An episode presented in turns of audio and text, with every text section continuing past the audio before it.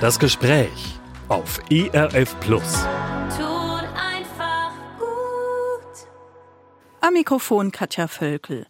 Im November 1989 fiel die Mauer, die Ost- und Westdeutschland voneinander trennte. Das versprach nun grenzenloses Miteinander für die Menschen in Ost und West, Nord und Süd. Doch sind die Deutschen sich nach fast 34 Jahren wirklich einig? Die Polarisierung in unserer Gesellschaft scheint dagegen zu sprechen. Egal ob in Politik, Gesellschaft oder Kirche. Es wachsen Unversöhnlichkeiten und neue Mauern entstehen. Stimmt dieser Eindruck? Und wie finden wir einen Weg trotz unterschiedlicher Antworten auf drängende Fragen wie Klima- und Gesellschaftswandel gemeinsam unterwegs zu sein? Darüber diskutieren zum Tag der deutschen Einheit Mitglieder der ERF-Redaktion. Aus dem Erzgebirge in Sachsen mit dabei ist Regina König. Aus Berlin. Oliver Jeske. Aus Wetzlar. Andreas Odrich. Und hier im Medienhaus ebenfalls in Wetzlar ist Katja Völkel. Ja, fangen wir mal an mit den Ereignissen vor 33 Jahren. Andreas, du warst damals in Berlin, also ganz sich dran am Geschehen. Wie hast du die Zeit damals erlebt? Das heißt, sowohl die Tage, in denen die Mauer fiel und dann eben auch diese erste offizielle Wiedervereinigungsfeier am 3. Oktober. Man muss dazu sagen, ich bin Westberliner, gebürtiger Westberliner, also ist es Westberliner Sichtweise. Der 9. November, das war wirklich ein euphorischer Tag und die Wochen danach, Menschen, die sich gar nicht kannten, lagen sich in den Armen. Ganz Berlin, vor allen Dingen der Westen natürlich, quirlte nur so über von Menschenmassen, Leute, die aus der DDR und aus Ostberlin gekommen waren, um Verwandte zu besuchen und sich natürlich endlich mal den Westen anzuschauen, wo sie 28 Jahre lang nicht hingehen konnten. Riesige Euphorie, Schnitt dann der 3. Oktober, Tag der Wiedervereinigung der war für meine Verhältnisse erstaunlich moderat. Da war so diese ganz große Euphorie scheinbar schon vorbei.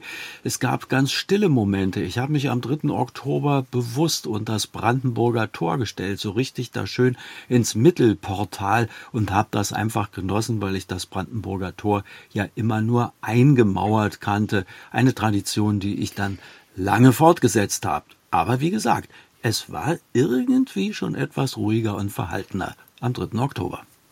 Regina, das ist ja so ein Tag, wo, glaube ich, so ziemlich jeder weiß, wo bin ich gewesen, als ich das gehört habe in den Nachrichten, dass die Mauer gefallen ist.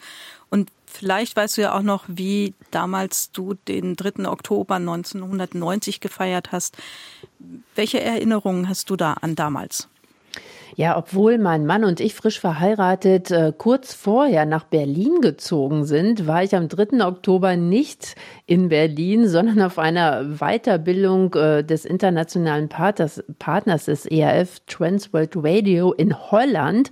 Und da waren ganz viele internationale ähm, äh, Radiomitarbeiterinnen und Mitarbeiter. Und ja, die haben mir natürlich alle wirklich gratuliert zu diesem wunderbaren Tag der Wiedervereinigung, fanden das auch toll, dass ich darauf verzichtet habe, mit unterm Brandenburger Tor zu feiern. Vielleicht hätte ich dann ja Andreas Odrich getroffen, genau. Ja. Sondern dass ich äh, ja auf der Weiterbildung eben äh, dabei war. Aber das ja, habe ich dort mit anderen internationalen ja, Leuten gefeiert und für mich war es sehr berührend.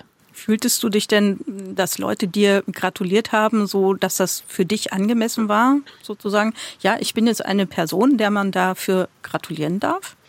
Ja, obwohl ich überhaupt nichts dafür getan habe, ich bin ja auch in Westdeutschland geboren, habe ich mich doch so gefühlt, weil wann bekommt man so ein Geschenk, dass ein Land durch eine friedliche Revolution wiedervereinigt wird. Grandios, einfach klasse, da kann man nur gratulieren. Oliver, welche Bedeutung hatte das für dich denn damals? Ja, also wenn ich an den 3. Oktober 1990 denke, dann muss ich ganz offen sagen, dann äh, standen andere Dinge im Vordergrund. Ich habe damals noch in Hannover gelebt und mein Vater war im selben Jahr im Sommer 1990 verstorben.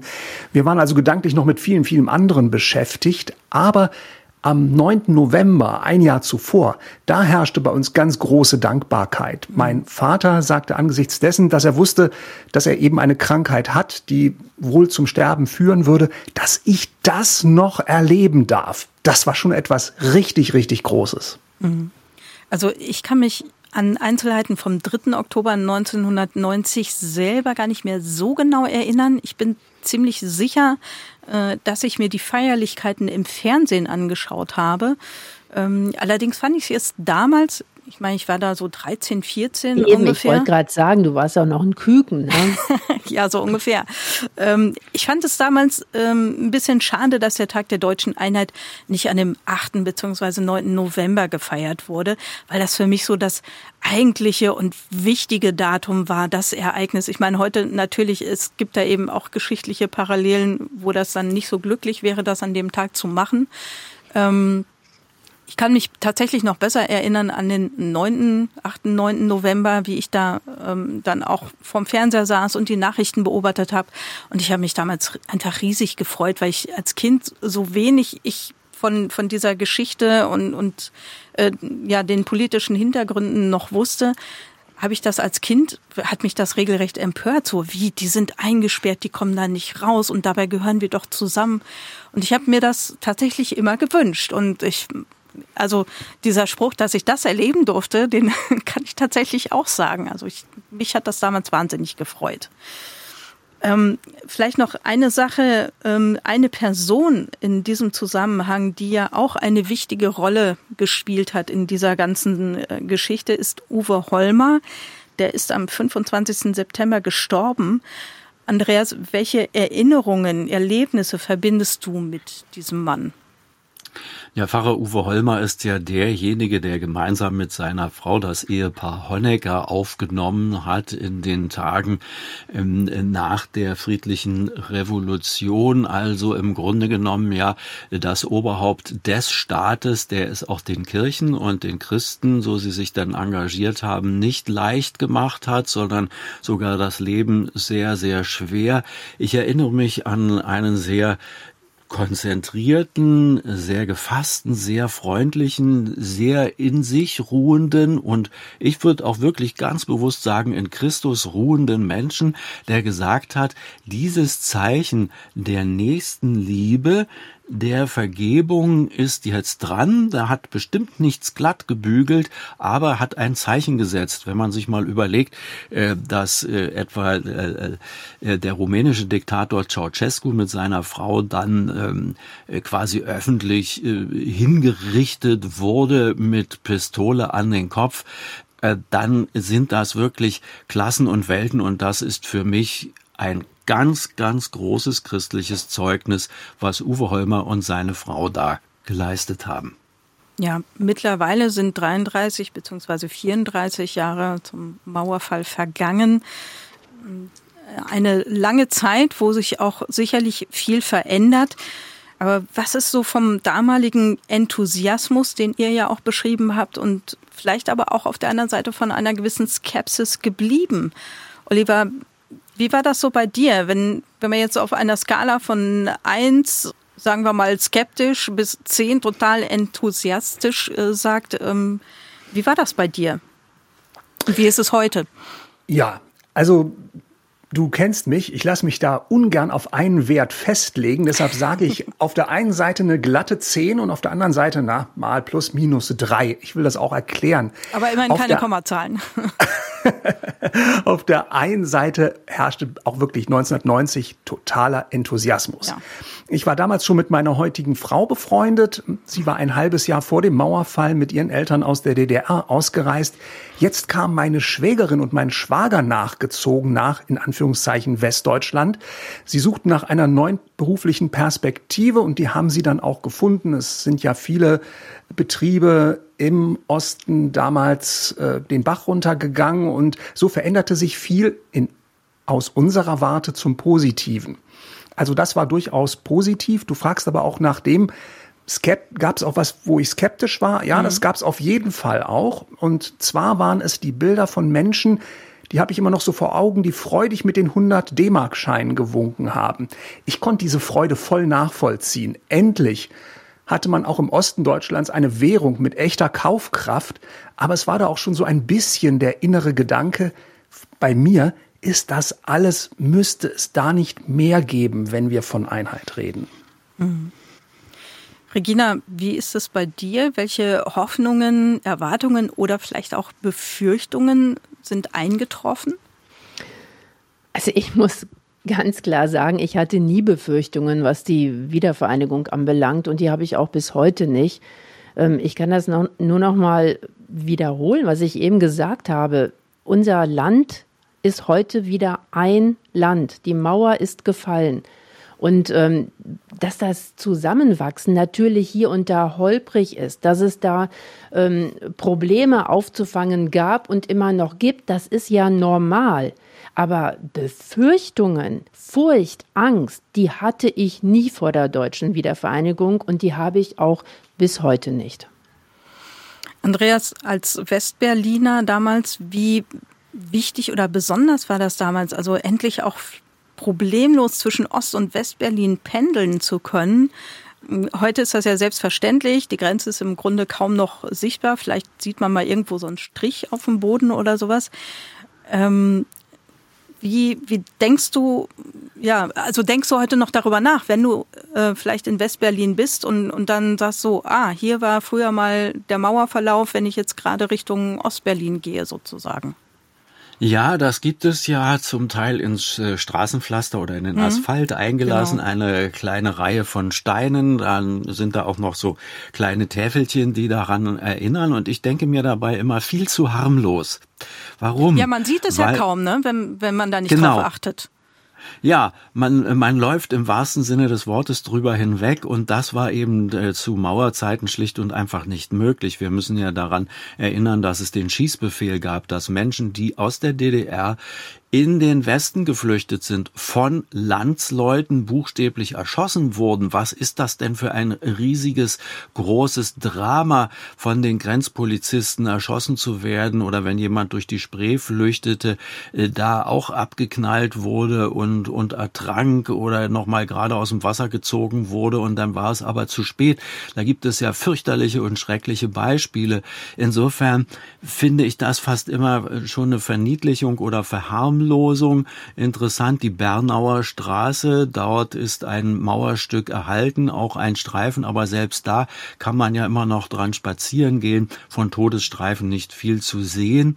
Also, ja, ich merke, dass es eine große Verantwortung ist von den damals lebenden, also bewusst lebenden äh, Erwachsenen, diese Erfahrungen in die nächsten Generationen zu tragen, damit das nicht einfach bloß, ich sag mal, ja, im wahrsten Sinne des Wortes ganz niedlich aussieht. Mhm, ich würde da gern noch mal was ergänzen. Also ich kann mich noch erinnern, in der elften Klasse damals war es bei uns üblich, alle Klassen fuhren damals nach West-Berlin und haben sich das angeschaut, was da, ich sag mal, drumherum passiert. Ich habe also die Mauer noch sozusagen im Original gesehen.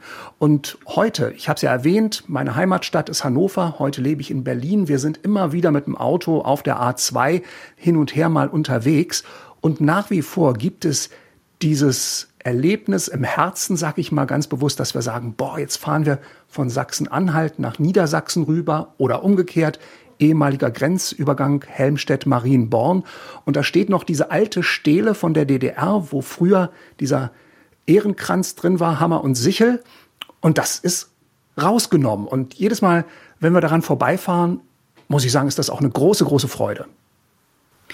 Gibt es sowas wie ja, Klischees, Vorurteile vielleicht, die ihr damals womöglich hattet gegenüber, ich meine, wir alle kommen ja so, sozusagen aus dem Westen, ähm, die ihr gegenüber Menschen aus dem Osten hattet und wie ist das heute? Also ich muss ganz einfach sagen, ich hatte keine Vorurteile gegen Menschen aus dem Osten, weil ich mich überhaupt nie mit ihnen beschäftigt habe. Mhm. Also ich war ja auch äh, Anfang 20, als die äh, und Mitte 20, als die Mauer gefallen ist und äh, ich wusste auch kaum was von den Ostdeutschen und habe mich auch nicht mit ihnen beschäftigt, muss ich wirklich so krass sagen. Das hat sich dann extrem gewandelt mit Mauerfall, mit Wiederverhandlung. Dann wollte ich unbedingt dorthin. Dann hat sich ja auch die Möglichkeit ergeben, dass ich auch beim ERF in Berlin arbeiten konnte. Mein Mann auch eine Arbeitsstelle gefunden hat in Berlin. Und ich fand das super spannend, dieses äh, Zusammen wachsen holprig, wie es natürlich war und teilweise immer noch ist, so hautnah miterleben zu können. Aber äh, Vorurteile musste ich nicht abbauen. Ich hatte nur eine und habe ich immer noch eine riesige Neugierde auf äh, die Menschen, die hier ja unter äh, einer SED-Diktatur leben mussten. Wie haben sie das geschafft? Wie haben sie auch besonders als Christen ihren Glauben trotzdem standhaft gelebt? Wie haben sie es sogar geschafft, mit Friedensgebeten und Kerzen ja dieses Regime zu stürzen? Also ich bin mit einer riesigen Neugier in den Osten gegangen und die habe ich mir bis heute auch behalten. Und diese Neugier, die ist nicht enttäuscht worden, sondern die wird ständig neu gefüttert und befriedigt durch Begegnungen, die ich habe. Und ich komme immer wieder ins Staunen und ins Wundern. Hier könnte ich vielleicht anschließen, als Westberliner haben wir ja auch die, Haut, äh, die, die Not des hautnah eingemauertseins der Menschen mitbekommen. Insofern äh, auch ihr, ihr Leid, was damit verbunden war, so haben wir es äh, mit als Befreiung gesehen und erlebt. Es ist natürlich immer schön von sich selber sagen zu können, ich hatte doch nie Vorurteile, aber ich habe wirklich von Anfang an äh, ganz viele Menschen getroffen und wir haben äh, viele Freunde gefunden. Ich habe mal eine Zeit lang in den äh, frühen 90er Jahren Öffentlichkeitsarbeit gemacht für die Berliner Stadtmission. Da mussten Ost und West zu zusammenwachsen, wieder zusammenwachsen. Und das hat eine riesige Freude gemacht. Ich habe immer erlebt, dass wir da viel voneinander profitiert haben oder auch eine Zeit, die ich mal arbeitsmäßig in Thüringen verbracht habe äh, mit den Menschen. Ähm, ich habe da ganz viele gute Begegnungen gehabt. Ja, mir ging es so, dass ich ähm, Gut, so als 13-, 14-Jährige, dann bin ich Anfang der 90er Jahre ähm, mal mit einer Missionsfreizeit, also mit jungen Leuten äh, nach Usedom gefahren tatsächlich, um dort eben mit den Menschen über den Glauben ins Gespräch zu kommen. Ich glaube, ich hatte zu der Zeit tatsächlich auch so ein bisschen ähm, so ein gewisses Vorurteil im Kopf. Naja, die war, sind jetzt hier jahrzehntelang isoliert aufgewachsen, vielleicht ähm, kennen die manches auch noch nicht so. Äh, ja, dass das Denken schlichtweg anders ist. Was mir allerdings begegnet ist, ist eine gewisse Skepsis gegenüber dem Glauben, also gegenüber dem christlichen Glauben vor allem. Und ähm, einige Zeit später, da hatte mein Vater in Magdeburg eine Firma und wir hatten dann dort eine Betriebsfeier und sind dort dann auch haben Spaziergang gemacht äh, durch den Ort und ich habe dann so ein Schild gesehen auf Kyrillisch. Da stand was, was ich halt nicht lesen konnte. Und da fragte ich dann eine Mitarbeiterin, was denn da steht. Und sie mh, mm, zögerte dann einen Moment und sagte dann etwas verschämt, wer das nicht lesen kann, ist ein blöder Wessi oder ist ein doofer Wessi ich konnte das damals nicht so richtig einordnen. Ich dachte, hm, warum sind die denn jetzt so ablehnend? Aber möglicherweise ist das einfach auch im Zusammenhang zu sehen, dass gerade dieses Klischee so, ja, wir als Westdeutsche wissen viel besser Bescheid und ähm, wir zeigen euch Ostdeutschen jetzt mal, wie das geht, dass das schlichtweg auch eine Reaktion darauf war. Ich kann da eigentlich nur eine andere Erfahrung entgegensetzen. Meine Frau ist ja mit 14 aus der DDR weggegangen, hat also noch Russisch in der Schule gelernt. Und äh, heute ist eigentlich kaum noch was von der Sprache übrig. Woran liegt's? Es war natürlich die Sprache, die man lernen musste, weil es vorgeschrieben war. Also bei ihr hat die Sprache eine ganz andere Konnotation gehabt, obwohl sie aus der DDR kam. Und ich muss äh, sagen, obwohl ich jetzt ja seit äh, 24 Jahren in Sachsen lebe, habe ich noch nie solche Erfahrungen gemacht, bin noch nie so brüsk behandelt worden wie du, Katja, damals als Teenager. Ähm, ja, das ist natürlich auch interessant. Da warst du mal drüben und dann wirst du direkt so behandelt. Das ist natürlich seltsam. Ah. Wie gesagt, ich habe es noch nie so erlebt. Haben wir da nicht aber genau äh, den Punkt, äh, Regina, obwohl du jetzt sagst, du 24 Jahre Sachsen, sagst du, da warst du mal drüben, hüben und drüben. Liegt da nicht vielleicht so unterschwellig eben doch das Problem, äh, dass wir eine asymmetrische Sichtweise haben als Westler? Eine interessante Frage, ja. Also ähm, ich ja, Regina, die Frage ging an dich natürlich. Ich halte oder, mich jetzt erstmal Oder sagt man, sagt man in Sachsen auch, ich fahre jetzt mal nach drüben äh, und also, dann äh, Nordrhein-Westfalen beispielsweise. Ja, also dann äh, bitte ich um Entschuldigung, dass ich das Wort jetzt benutzt habe. Nein, kein Ost Problem. West, äh, also Ostdeutschland liegt natürlich auch immer noch im Osten und Westdeutschland liegt auch im Westen. Äh, deshalb spreche ich auch natürlich von Ostdeutschland und Westdeutschland, weil die Himmelsrichtungen sich auch nicht äh, verändert haben. Was auf jeden Fall festzustellen ist, dass eher Westdeutsche ähm, sich natürlich viel weniger auch für den Osten interessieren als Ostdeutsche für den Westen. Ostdeutsche haben sich schon immer für den Westen interessiert und kennen sich auch bestens aus in ganz Westdeutschland. Und das äh, ist bei Westdeutschen natürlich überhaupt nicht so. Ähm, viele äh, sind ja noch überhaupt nie in den äh, sogenannten neuen Bundesländern gewesen, obwohl die jetzt ja dann auch schon 33 Jahre alt sind. Oder auch viele Westberliner ähm, haben noch nie ihren Fuß äh, in ein ehemals äh, Ostberliner Bezirk gestellt. Ähm, also grundsätzlich denke ich Hüben und Drüben, ja, äh, wer denn jetzt Hüben und Drüben? Also auf jeden Fall die im Westen leben, die haben leider zu wenig Interesse für die, die im Osten leben.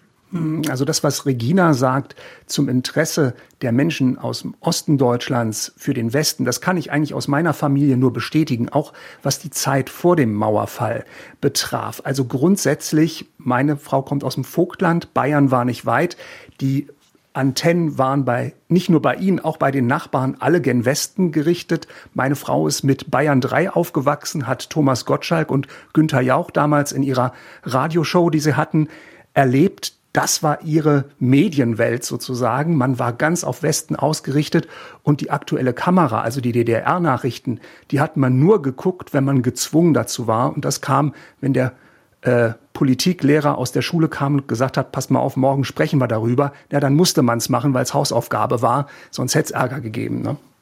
Und ich übernehme noch mal schnell die Rolle des Stänkerns. Ich habe es mir gerade überlegt. Wer aus Duisburg war schon in Chemnitz? Aber bitte umgekehrt muss ich auch fragen, wer aus Chemnitz hat schon mal gesagt, du, wir müssen unbedingt mal nach Duisburg, wir müssen uns viel mehr für den Westen interessieren. Ist das vielleicht nicht auch eine Scheindebatte? Denn wo wir uns alle, also ich war zwar noch nicht dort, aber wo wir uns letztlich alle wieder treffen, ist Malle. Und da geht's dann auf einmal das äh, eigene spezielle Bundesland Mallorca der Deutschen. Ähm, äh, vielleicht ist die Debatte an dieser Stelle auch ein bisschen zu klischeehaft. Mhm. Also mir geht Also das kann ich nicht nicht bestätigen. Also wenn ich äh, mit meinen westdeutschen Bekannten, Freunden, Verwandten spreche, ähm, also die sind immer ganz erstaunt, wenn wenn sie dann mal zu uns kommen, äh, wie schön es hier ist und wenn wir nicht hier leben würden, wären viele nie hierher gekommen. Und ich denke, die Statistik, die spricht da auch eine ganz eindeutige Sprache, dass tatsächlich viel mehr Ostdeutsche schon im Westen gewesen sind als Westdeutsche in Ostdeutschland. Auf der anderen Seite das Erzgebirge zum Beispiel ist ja ein wunderschöner Ort, der auch touristisch durchaus ähm, attraktiv ist. Also von daher. Ja, eben, die Westdeutschen verpassen extrem viel, wenn sie nicht rüberkommen. Genau, ein kleiner Werbeblock am Rande sozusagen. Also wenn ich so überlege, ja, ich bin schon des Öfteren in Ostdeutschland gewesen.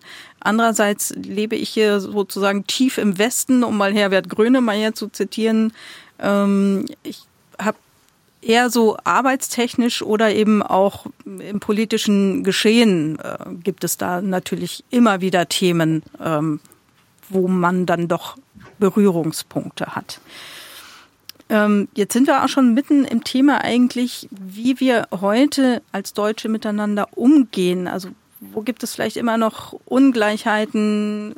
Ähm, gibt es was, was Ossis und Wessis, um diesen ja eigentlich eher unschönen Ausdruck ähm, mal zu verwenden, was uns eher trennt oder wo gibt es vielleicht auch Verschiebungen? Wie seht ihr das? Andreas, du hast neulich eine ARD-Reportage zur Kenntnis genommen, wahrscheinlich gesehen oder gelesen. Ja, so sinngemäß hat sie den Titel, die findet man auch in der ARD Mediathek. Äh, jetzt reden wir, die Menschen in Ostdeutschland. Was kommt da im Kern dabei raus? Man muss es sich anschauen. Ähm, das lohnt sich wirklich dann nochmal hinzuschauen und äh, festzustellen, äh, ja, es gibt tatsächlich wirtschaftliche Unterschiede, die keinen froh machen können. Wenn ein Mensch im Bundesland Brandenburg erzählt, dass er als Ostdeutscher 40 Stunden am Flughafen BER arbeiten muss und seine westlichen Kollegen aber nur 38,5, nur weil sie aus dem Westen sind, dann ist das eben nur scheinbar eine gleiche Bezahlung. Und da kann ich es sehr gut verstehen, dass man an dieser Stelle sauer ist und sich ungerecht behandelt fühlt. Und äh, weiter, wir haben, ich glaube, Chemnitz schon erwähnt, äh, gibt das dann aber auch zum Beispiel eine Band, äh, junge Musikerinnen und Musiker, die ganz bewusst sagen, wir sind stolz darauf, Ostdeutsche zu sein. Und last but not least auch nochmal ein Hinweis, der vielleicht etwas zum Thema deutsche Einheit hier an dieser Stelle sagt. Die ARD hat eine Umfrage gemacht. Äh, unter den Westdeutschen und unter den Ostdeutschen. Fühlen Sie sich als Deutscher, Schrägstrich Deutsche äh, oder als Westdeutscher beziehungsweise Ostdeutscher. Und ganz klar war, die meisten Westdeutschen empfinden sich als Deutsche, also quasi als Gesamtdeutsch. Und die Ostdeutschen empfinden sich zum großen Teil eben noch als Ostdeutsch. Und da merkt man dann, hallo, da stimmt was nicht, da müssen wir ran und äh, da müssen wir lernen, den Menschen zuzuhören, nicht nur in Form von Statistik, äh, sie irgendwie äh, zusammenzubügeln, sondern sich die Geschichten anhören. Das halte ich sowieso für ausgesprochen wichtig, mit Menschen Begegnung zu haben, ihre Geschichten zu hören und auf diese Weise weiterzukommen. Ich glaube, Andreas, du sagst da was ganz, ganz Wichtiges. Wir müssen aufhören, übereinander zu reden, ich muss aufhören, über den anderen zu reden, den ich vielleicht noch gar nicht kenne, weil ich mich noch nicht aufgemacht habe, ihm zu begegnen, sondern wir müssen wirklich miteinander reden und wirklich mal, dass ich mir die Geschichte des anderen anhöre und erstmal verstehe, warum denkt er so, wie er denkt, ihn, auch wenn es vielleicht hier oder da schwerfällt, ihn auch einfach mal stehen lasse mit seiner Geschichte und mit seiner Meinung und dann trotzdem zu dieser Erkenntnis kommen, hey, wir sind trotzdem eins. Wir sind beide Deutsche und wir sind, ich wollte fast sagen dazu verdammt, nein, es ist ja was Wunderschönes. Wir sind dazu berufen, ah, jetzt habe ich das richtige Wort, wirklich miteinander als Deutsche, Ost wie West, wenn das noch eine Rolle spielt, hier in diesem Land zu leben und hier Gesellschaft zu gestalten. Ich glaube, das ist eine ganz, ganz wichtige Sache, die du da sagst. Andreas, was du gerade gesagt hast, diese ungleiche Bezahlung, das ist auch etwas, was ich auch so sehe. Und ich denke, das ist ein ganz wichtiger Punkt. Also mich stört das tatsächlich auch. Ich finde das nicht in Ordnung, dass es da diese Ungleichheit gibt. Und ich könnte mir vorstellen, dass das auch ein deutliches Zeichen wäre mal, was auf jeden Fall positiv zu einem besseren Zusammenwachsen führen könnte, wenn da diese Unterschiede, diese Ungerechtigkeit auch ähm, wirklich mal abgebaut wird.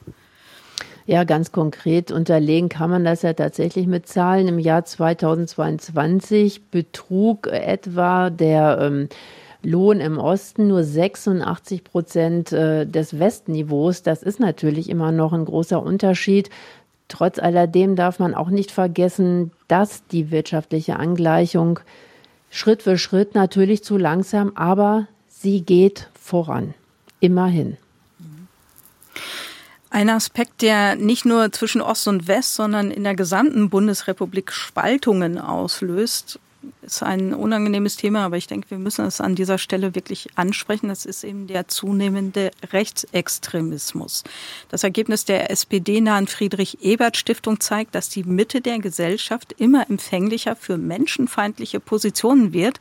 Mehr als acht Prozent haben ein rechtsextremes Weltbild.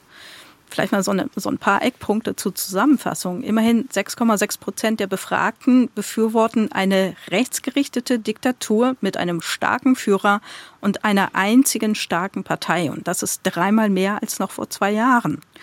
Die rechtsextremen Einstellungen haben vor allem auch unter jungen Menschen zugenommen.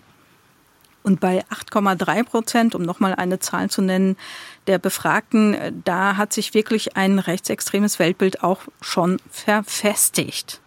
Und auch die Gewaltbereitschaft, sagen wir mal, die hat ebenfalls zugenommen. Da heißt es, dass ungefähr 17 Prozent der in der Studie Befragten Gewalt billigen, wenn andere sich bei uns breit machen. Das ist so die Aussage, äh, der sie da zustimmen.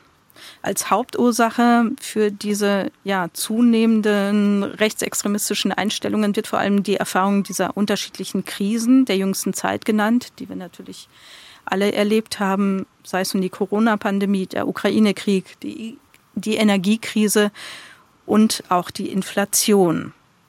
Und zusammen damit, mit dem ansteigenden Rechtsextremismus, nimmt auch die Offenheit für Verschwörungserzählungen zu.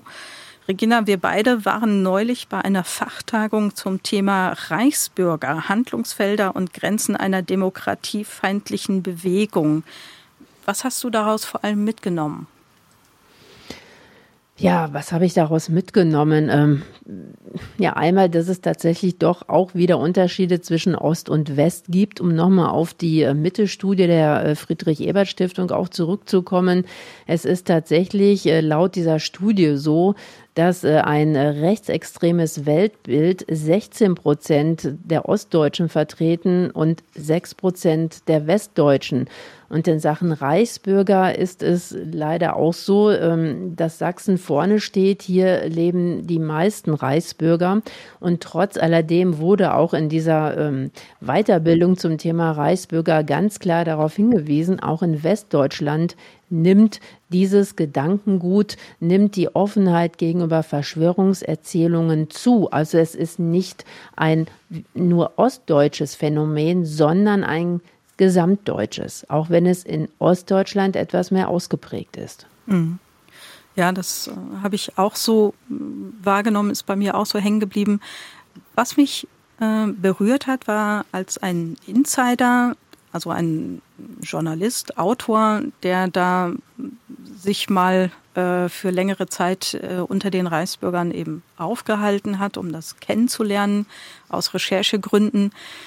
Was er zwischendurch erzählt hat, das äh, knüpft an das an, was du eben sagtest, Andreas und auch Oliver, ähm, dass es wichtig ist, persönlichen Kontakt mit den Menschen zu haben und einfach mal zuzuhören. Das sind ja keine bösartigen Menschen in dem Sinne, sondern da ist etwas entstanden an Empfindungen, an Gedanken, was vielleicht auch wirklich manchmal einfach ein Stück weit Wut oder Hilflosigkeit ist, äh, dass man dann in, solche Gruppen auch geht. Und da wirklich diese Offenheit und der Wunsch nach, ähm, wir wollen empathisch miteinander umgehen, das ist vielleicht hoffentlich ein gewisser Lösungsansatz an dieser Stelle. Oliver, wie sieht's denn bei dir aus? Welche Beobachtungen hast du in diesem Bereich gemacht? Ähm, rechtsextreme, menschenfeindliche Einstellungen, vielleicht auch medialer Hass? Mhm. Also das muss ich jetzt natürlich ein bisschen differenziert betrachten hier in Berlin. Das eine ist das, sage ich jetzt mal, was auf der Straße passiert. Und das passiert wahrscheinlich hier so wie im Bundesdurchschnitt überall, dass es da Rechtsgesinnte gibt, die äh, auf jemanden mit dunkler Hautfarbe losgehen äh, oder ähnliches. Und das andere natürlich, dass sich hier Bundespolitik abspielt und dass man natürlich sieht, wer demonstriert hier. Und das ist das, was mir natürlich äh, alle, ich sage jetzt mal, in den täglichen Nachrichten mitbekommen wo sich irgendeine Splittergruppe hier versucht, besonders aufzuplustern. Und ähm, ja, ähm, das bildet sich ein Stück weit ab. Wenn ich jetzt, sage ich jetzt mal, in die Seele des Berliners selbst hineingucke, da würde ich sagen, Grenzen verlaufen hier in der Stadt eigentlich inzwischen ganz, ganz anders, wenn man überhaupt von Grenzen sprechen kann. Da gibt's nicht klassisch Ost und West oder äh, irgendwo verorten sich jetzt hier die ganz besonders Rechten. Ähm, hier in Berlin ist es eher so, da gibt es dann so eine Teilung zwischen Kern der Stadt und Randbezirken. Im Kern, da wählt man klassischerweise jetzt eher grün. Äh, am Rand ist es gerade mal, ist gerade der Trend, dass man eher schwarz, äh, also CDU wählt. Ähm, früher war das natürlich anders geteilt. Ostberlin, PDS, später dann die Linke. Im Westen bürgerlich beziehungsweise sozialdemokratisch. Und ähm, ja, und dann gibt es noch so, ich sag mal, Grenzen, die dann tatsächlich zwischen Berlin und Brandenburg verlaufen. Wir müssen uns bewusst machen, es hat ja schon Anläufe gegeben, Berlin und Brandenburg als Bundesländer wieder zu vereinigen. Das äh, ist am Volkswillen gescheitert. Da gab es äh, entsprechendes Quorum, was nie gereicht hat.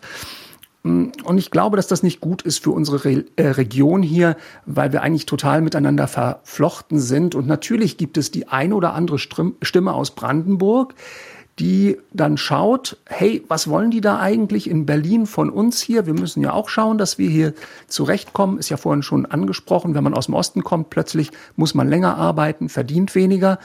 Ähm, ja, da ist noch viel zu tun, ja, und äh, das, da könnten wir noch ein gutes Stück einer werden, wenn, ja, einiger werden, auch ganz hier, ich sage jetzt mal, im lokalen Bereich, wo ich lebe.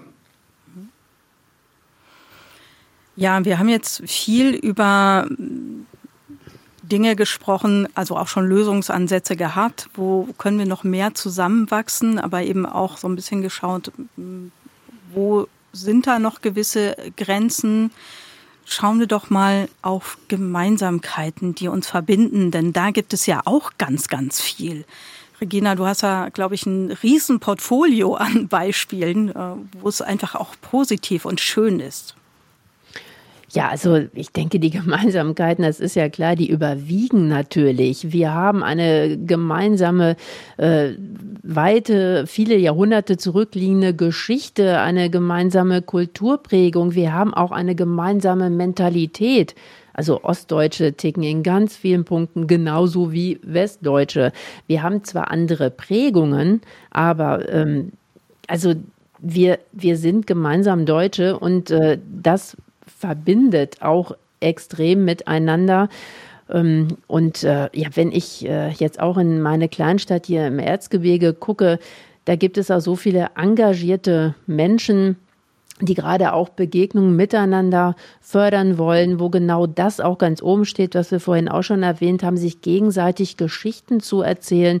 Ich bin jetzt bei einem Verein zum Beispiel äh, mit dabei, die haben so ein ähm, äh, ein Erzählcafé initiiert, wo es einfach mal darum geht, dass man gepflegt sich zuhört, dass man nicht diskutiert, debattiert, äh, richtig oder falsch Etiketten vergibt, sondern dass man sich einfach mal zuhört. Und da geht es auch viel darum, dass man sich auch mal die Geschichten ähm, vor dem Mauerfall, vor der Wiedervereinigung erzählt, äh, dass da auch mal ein Raum ist, wo äh, Menschen, die in der DDR gelebt und gearbeitet haben, auch ihre Erfahrungen weitergeben können, auch wie schwer manches war, aber auch einfach schöne Kindheit und Jugenderinnerungen ähm, man sich im großen Kreis erzählt und man äh, zuhört und das verbindet, das verbindet untereinander. Und da ist es dann schlussendlich auch egal, wenn man gemeinsam aus so einem Projekt stemmt und überhaupt, wenn man gemeinsam in der Kirchgemeinde anpackt. Also äh, da ist das überhaupt kein Thema. Komme ich aus dem Westen, komme ich aus dem Osten. Wir glauben an Jesus Christus. Das ist unser Kern, das ist unsere Mitte und da packen wir an. Und das äh, erlebe ich seit mehr als 20 Jahren. Das spielt im Alltag überhaupt keine Rolle. Klar, jeder bringt unterschiedliche Erfahrungen mit, die kommen in einen Topf und da macht man zusammen was raus. Mhm. Was mir jetzt als Beispiel noch einfällt, ist, ähm, als damals die große Überflutung an der Oder war, zum Beispiel, ähm, und auch die ähm, ja, Flutkatastrophe im Ahrtal, da sind Menschen aus ganz Deutschland gekommen, um zu helfen. Und ähm, da habe ich zumindest, ich meine, ich bin selber damals nicht vor Ort gewesen, aber in den Nachrichten kam das, fand ich schon sehr stark rüber, wie berührt die betroffenen Menschen auch wirklich waren von dieser großen Hilfsbereitschaft, die eben auch wirklich ja, deutschlandweit war, dass Menschen sich auf den Weg gemacht haben und gesagt haben, Mensch, ich, ich kenne dich zwar nicht, aber ich möchte dir helfen. Das finde ich ist auch ein sehr positives, schönes Beispiel dafür, dass es doch viel Gemeinsamkeiten und Zusammenhalt gibt. Ja, trotz allem, was vielleicht nicht gut läuft in unserem Land und in unserem Miteinander, also für mich bleibt das etwas, das mich damals 1989 als 13-, 14-Jährige schon sehr bewegt hat und es eigentlich auch immer noch tut. Und ich glaube, da bin ich nicht alleine mit, dass diese Wiedervereinigung ein Wunder ist, ein Geschenk Gottes. Olli, wie siehst du das? Du, ich stimme dir da absolut zu. Und ich habe mal in den heutigen Lehrtext am 3. Oktober 2023 geschaut und dort finde ich die Bitte aus dem Vater unser, führe uns nicht in Versuchung. Jetzt sagst du vielleicht, boah, was hat das eine mit dem anderen zu tun? Das heißt ja eigentlich nichts anderes als, hilf uns Gott, dass wir uns nicht von dir entfernen. Ich glaube, wir brauchen diese Haltung heute dringender denn je. Wir brauchen dieses Erinnern. Die Wiedervereinigung ist ein Geschenk Gottes. Darin hat sich auch Jahrzehnte danach nichts geändert. Dass es eine friedliche Revolution war, ohne Gewalt, ohne Panzer. Hey, ein Wunder, dass Menschen den Mut gefasst haben, aufzustehen gegen das Gewaltregime in der DDR, obwohl sie schlimmste Repressalien zu befürchten hatten. Ein Wunder für mich, gar keine Frage. Ich finde den Gedanken führe mich nicht in Versuchung an dieser Stelle sehr gut und sehr wegweisend. Die Versuchung liegt doch darin, dass ich mich gehen lasse, fallen lasse, und meinen Vorurteilen folge, die dann in Hass umschlagen im Extremfall, dass ich da Kurs nehme aufs Evangelium und mich von Christus führen lasse und sage, es kommt hier nicht auf meine Vorurteile an, sondern darauf, dass ich den anderen ernst nehme. Und da gehört ja dann eben auch dazu, dass ich die Probleme klar benenne, aber um sie gemeinsam zu lösen und nicht um im anderen wo immer er herkommen mag, einen Schuldigen zu sehen. Ich finde, da steckt ganz viel Kraft drin und ja, um da nochmal mit dem Evangelium zu sprechen, mit diesem Gott können wir dann wirklich über Mauern springen. Tja, und das ist auch unser Hochzeitsvers äh, meines, äh, äh der Hochzeitsvers meines Mannes und mir. Wir haben 1990 geheiratet. Mit unserem Gott können wir Mauern überspringen. Und ich denke, das haben wir als Volk tatsächlich erlebt. Und das ist einen großen Dank wert. Das ist ein wunderschönes Schlusswort, finde ich. Ähm, dem lässt sich eigentlich nichts hinzuzufügen. Und ja, das war tatsächlich unsere Alles muss raus zum Tag der deutschen Einheit für heute mit vielen positiven Gedanken auch zu diesem Thema. Und was ich von dir noch mitnehmen möchte, Regina, ist tatsächlich so diese Neugier auf Menschen aus ja, verschiedenen Himmelsrichtungen aus Deutschland im Grunde. Es gibt überall spannende Gegenden, spannende Menschen und ich freue mich da noch den einen und anderen, die ein und andere kennenzulernen. Und ähm, ja, wir verabschieden uns aus Sachsen. Regina König. Aus Berlin. Oliver Jeske. Aus Wetzlar. Andreas Odrich. Und ebenfalls aus Wetzlar aus dem Medienhaus. Mein Name ist Katja Völkel. Für den guten Ton hat Till Heimer gesorgt. Diese Sendung finden Sie übrigens auch in unserer ERF Plus Audiothek unter erfplus.de Schrägstrich das Gespräch und Sie finden es in unserer ERF Plus App. Damit sagen wir Tschüss und ein herzliches Dankeschön fürs Zuhören. Machen Sie es gut. Das war ERF Plus, das Gespräch. Weitere Informationen sowie den Download zu dieser Sendung finden Sie in unserer Audiothek unter erfplus.de. ERF Plus.